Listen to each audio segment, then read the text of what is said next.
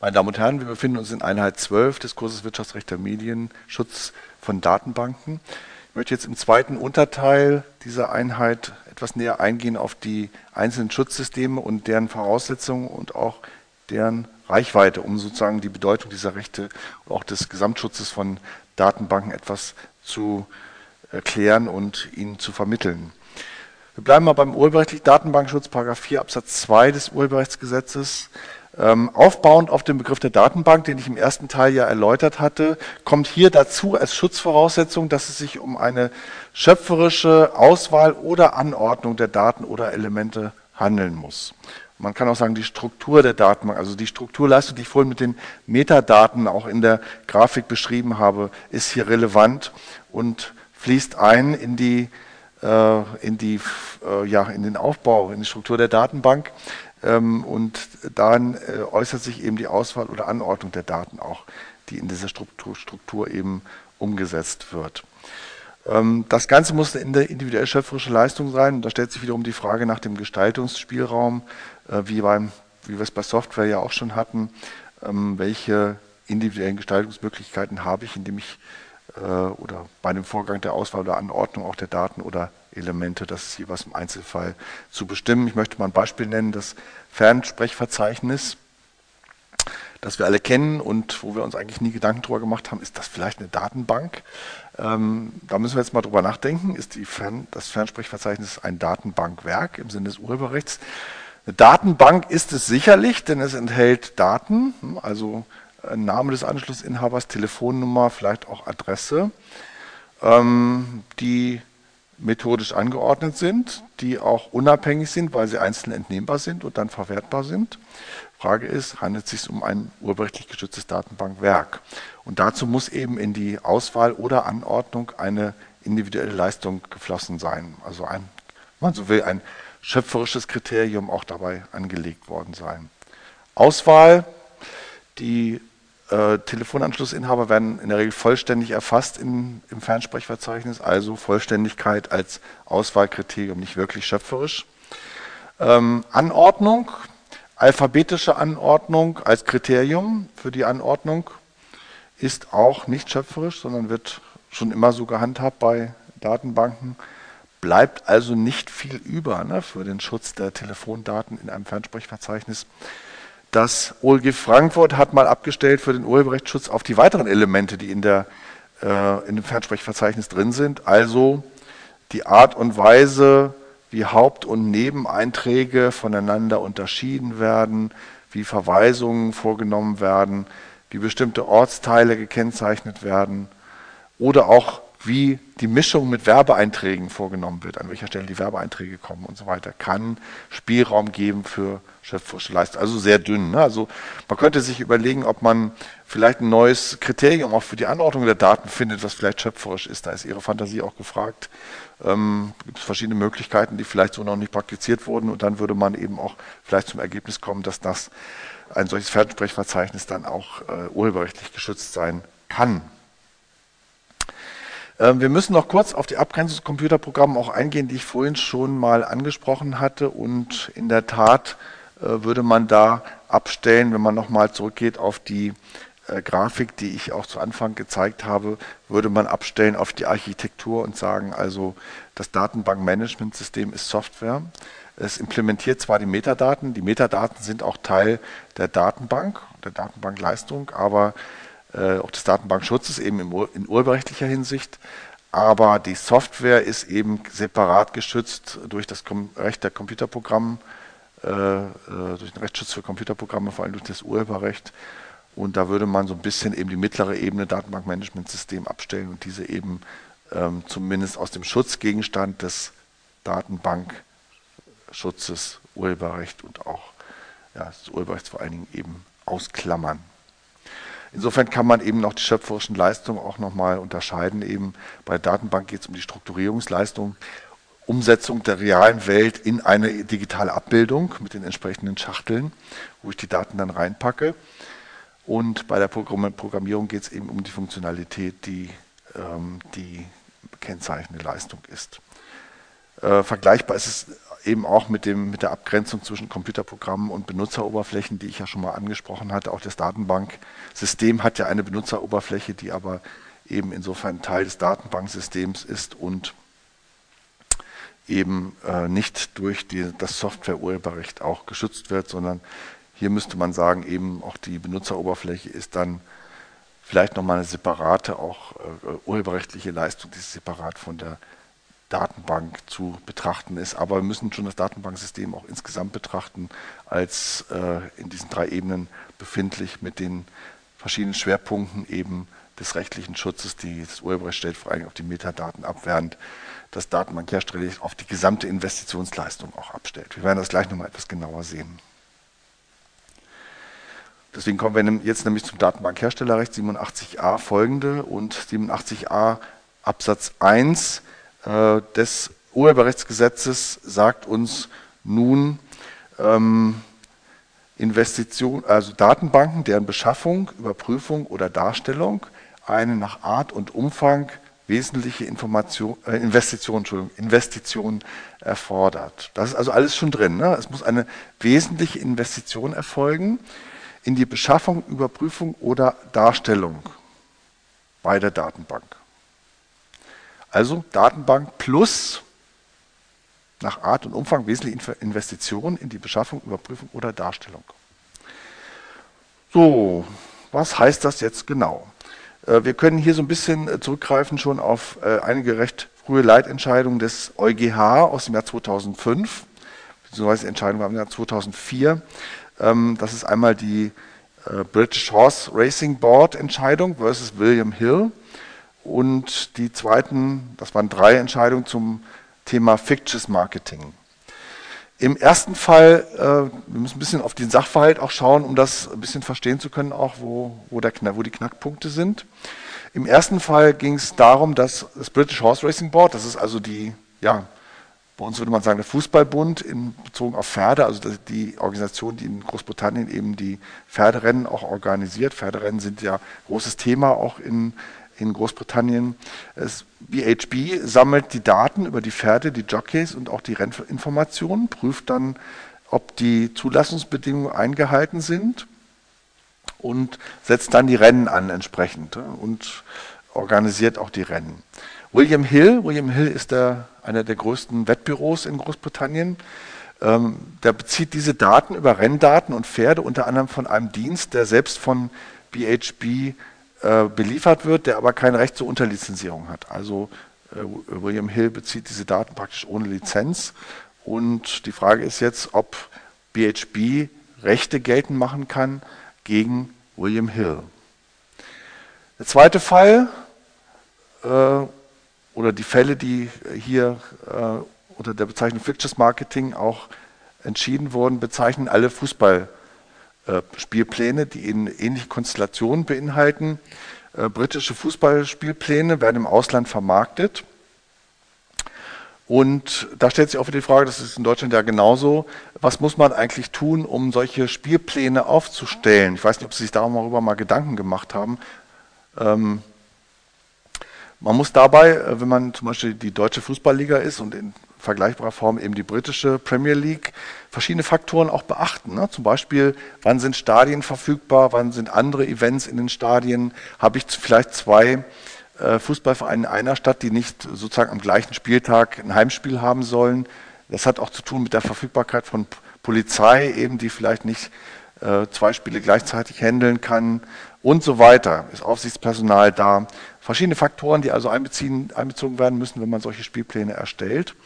Und das eben auch wieder, diese, diese Frage spielt eben auch wieder eine Rolle bei der Frage der Schutzfähigkeit solcher Spielpläne.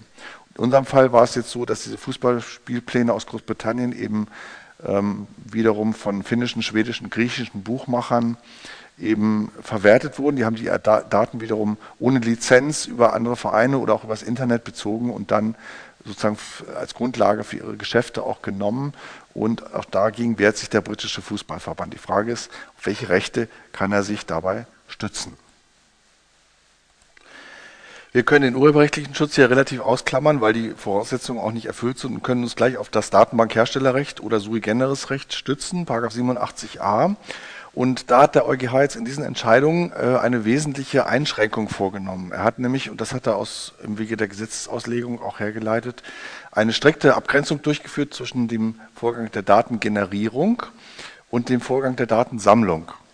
Und nur die Datensammlung ist durch das Sui Generis Recht er, erfasst, weil es dabei gerade um den Schutz der Investitionen geht, in den Aufbau neuer Datenbanken.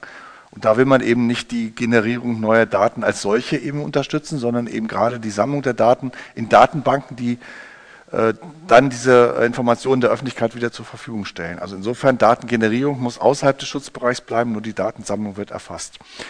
Und der EuGH hat das, diese Abgrenzung, die vorher schon diskutiert wurde, dann nochmal sehr, äh, sehr viel äh, stärker betont und auch zementiert, indem er gesagt hat, wir machen eine enge Abgrenzung, äh, nur selbstständige Aufwendungen für die Sammlung und Überprüfung der Daten sind relevant und die müssen separat nachgewiesen werden, separat von anderen Kosten. Das ist ein starkes praktisches Hindernis, weil in der Regel so Datenbanken so als Nebenprodukt anfallen, wenn man eh Daten gesammelt hat, äh, äh, Zeitungen veröffentlichen eben äh, Artikel, die werden dann nochmal in die Datenbank eingestellt und übertragen.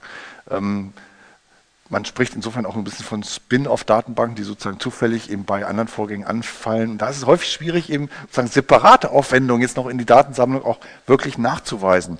Und insofern ist dies eine praktisch sehr wichtige Einschränkung, auch die der EuGH für den Datenbankschutz durchgeführt hat. Warum? Ähm, die Datenbankrichtlinie hat doch äh, ähm, sehr weiten Schutzbereich eröffnet und äh, zum Teil auch sehr unbestimmte vage Kriterien, sodass hier die Rechtsprechung sich, glaube ich, genötigt sah, auch ein bisschen gegenzusteuern und den Schutz eben entsprechend auch einzugrenzen, damit der Schutz nicht zu breit und zu stark wird.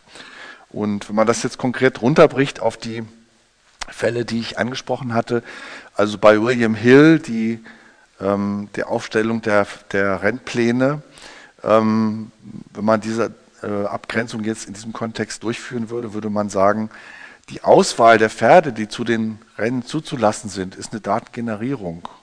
Äh, die Daten äh, sind äh, zunächst mal zu generieren, bevor sie in die Datenbank eben in der Datenbank zusammengestellt werden können. Also alle Vorgänge, die dazugehören, Überprüfung der Identität der Bewerber, der Eigenschaften der Pferde, der Qualifikation und Jockeys als Voraussetzung für die Zulassung. Diese ganzen Prüfungen sind Teil der Datengenerierung in Bezug auf das Datum oder die Information zuzulassender Pferde. Und Elemente der Datenbank wären dann, die dann in der Datenbank landen, letztendlich Pferde, die zu einem Rennen zugelassen sind.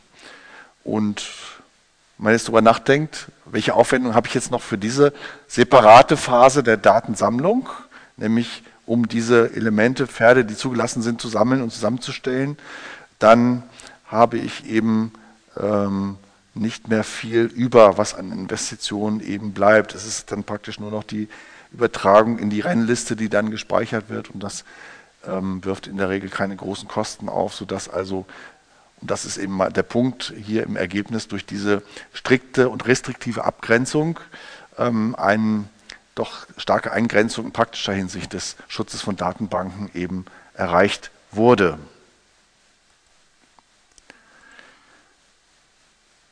Das gleiche können wir auch durchführen für die Frage Fictitious Marketing, also die Spielpläne von Fußballspielen, auch hier die Abgrenzung Datengenerierung und Datensammlung. Beim, bei den Fußballplänen, äh, Spielplänen geht es eben darum, die Spieldaten festzulegen, die Anstoßzeiten ähm, zu bestimmen, die Paarung, das Heimrecht und so weiter. All das würde man nach dieser, äh, nach dieser Abgrenzung eben zur Datengenerierung zählen und die Aufnahme dieser generierten Daten, nämlich der festgelegten Spielpläne, ähm, in eine Datenbank, die Übertragung würde praktisch kaum separate Aufwendungen noch äh, in Bezug auf die Sammlung der Daten ähm, begründen. So, diese Abgrenzung ist jetzt auch von Bedeutung, das macht sie noch heikler für auch ähm, Datensammlungen, die im Internet stattfinden. Also denken wir mal an User-Generated Content. Ähm, YouTube zum Beispiel. Ne? Mal abgesehen davon, ob hier wirklich eine Sammlung im Sinne einer Datenbank stattfindet, ob man also YouTube insgesamt überhaupt als Datenbank ansehen kann. Aber wir haben ja andere Formen der Datensammlung auch im Internet. Zum Beispiel Bewertungsportale, ne, wo Nutzer eben Daten eingeben. Bewertungsportale sind natürlich schon eine Sammlung von unabhängigen Elementen, nämlich der Bewertung der Nutzer. Die Frage ist nur, ähm, wo ist hier die Datensammlung äh, und wo hört die Datengenerierung auf? Und da würde man wohl doch, wenn man es genau betrachtet, sagen, die Eingabe der Daten durch die Nutzer ist noch Teil der Datengenerierung. Hier werden eben neue Daten generiert durch die Nutzer, die eben diese Daten eingeben. Und die Datensammlung fängt erst da an, wo die Daten, die die Nutzer eingeben, erfasst wird durch die Software und dann eben entsprechend in der Datenbank gespeichert und äh, dargestellt werden.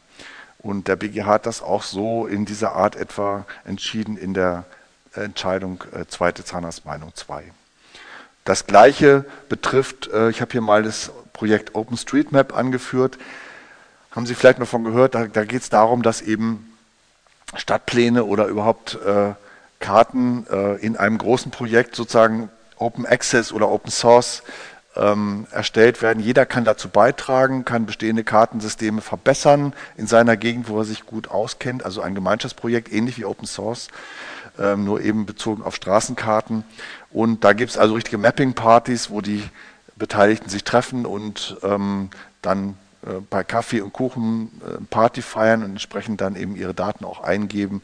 Also auch ein gewisser Social Event. Aber auch da würde man dann sagen, also natürlich die Straßenkarte, Stadtkarte stellt eine Datenbank dar, das hatten wir auch schon geklärt.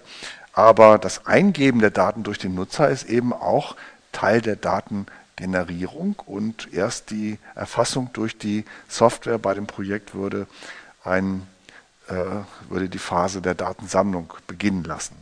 Man sieht hier eben, dass diese rigide Abgrenzung, die der EuGH durchgeführt hat, eben doch auch äh, den Schutz de, des Datenbankherstellerrechts doch relativ stark begrenzt. Und das wird nochmal unterstützt auch durch das Kriterium der, dass, äh, dass eben separate Aufwendungen nachgewiesen werden müssen für diese Phase der Datensammlung. So, zum nächsten Kriterium, Wesentlichkeit der Investitionen. Also geschützt sind nur nach Art und Umfang wesentliche Investitionen in die Datenbank. Ähm, zur, zu den relevanten Investitionen rechnet man hier auch die ähm, äh, Computerprogramme, die für den Aufbau und Betrieb der Datenbank geschützt, äh, Entschuldigung, ähm, beschafft werden müssen. Man sieht den Unterschied auch wieder zum Urheberrecht. Das Urheberrecht hat eben separate Schutzsysteme für Datenbankwerke und Computerprogramme. Bei den Investitionen äh, fragt man nicht mehr nach dieser Unterscheidung. Die Computerprogramme sind Teil des Datenbankmanagementsystems und man rechnet insofern den Aufbau, Betrieb der dafür benötigten Computerprogramme auch zu den relevanten Investitionskosten. Frage ist, was heißt wesentlich? Also wie hoch ist die Schutzschwelle? Hier ist die Rechtsprechung relativ liberal, keine ganz unbedeutenden, von jeder leicht zu erbringenden Aufwendung. Schwierigkeit ist auch hier, dass die Richtlinie relativ vage bleibt in der Frage, wie hoch ist die, Schutzricht, ist die Schutzschwelle, sodass die Rechtsprechung hier entsprechend auch wohl der Intention des europäischen Gesetzgebers hier relativ niedrige ähm, Schutzminimum äh, ansetzt. Äh, Personalkosten für die Überprüfung kommen natürlich auch ins Spiel, weil nicht nur die Sammlung, sondern auch die Überprüfung der Datenbank, in dem Sinne auch die laufende Pflege eben relevant ist als Investitionskosten oder können die Personalkosten eben für die Überprüfung auch eine Rolle spielen und Zweifel vielleicht sogar schon ausreichen. Ja, um das auch nochmal einzugrenzen, welche Investitionen berücksichtigungsfähig sind. Beschaffung, Überprüfung, Darstellung. Beschaffung heißt Erwerb von Daten und Nutzungsrechten, nicht der Erwerb ganzer Datenbanken. Also das ist auch wieder ein interessanter Punkt, der sozusagen den, die Schutzrichtung des Datenbank Herstellerrechts auch deutlich macht.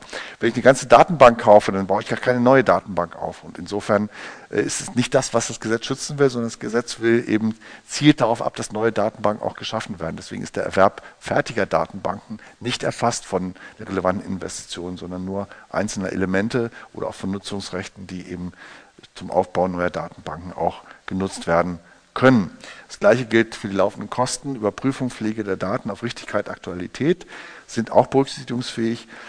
Und ja, was die Datendarstellung angeht, was heißt die Darstellung in diesem Kontext der Datenbank? Abstracts, Tabellen, der Thesaurus, der Index, das Abfragesystem und auch die Computerprogramme sind berücksichtigungsfähige Investitionen.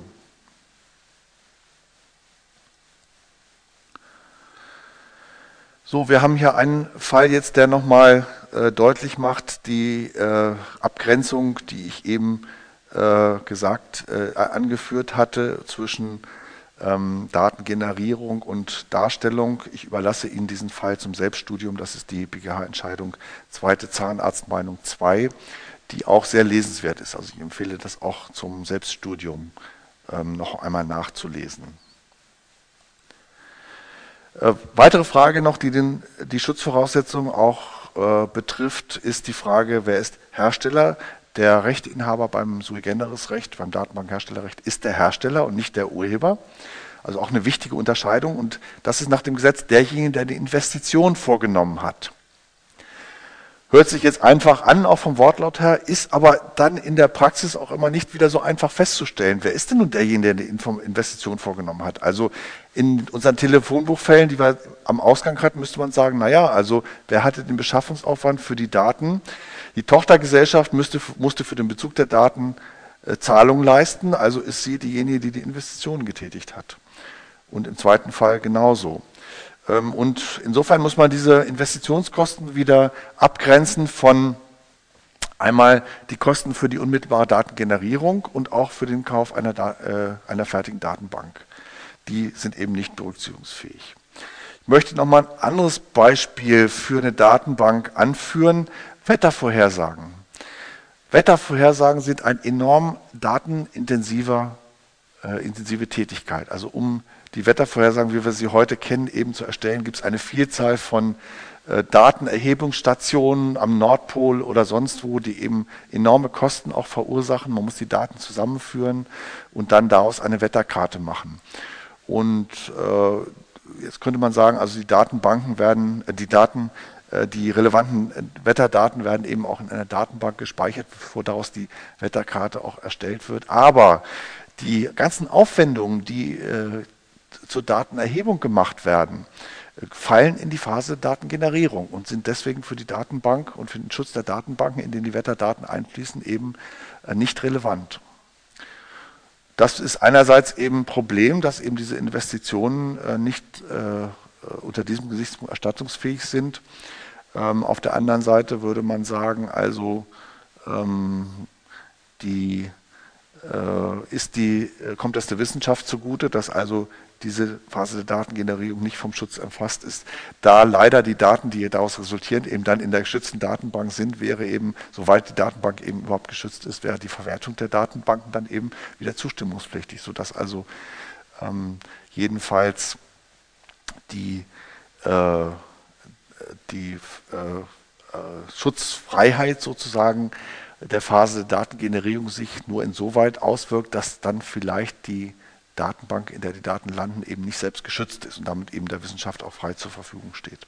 Wir kommen auf dieses Problem der Wissenschaftsfreiheit auch nochmal in diesem Kontext zurück.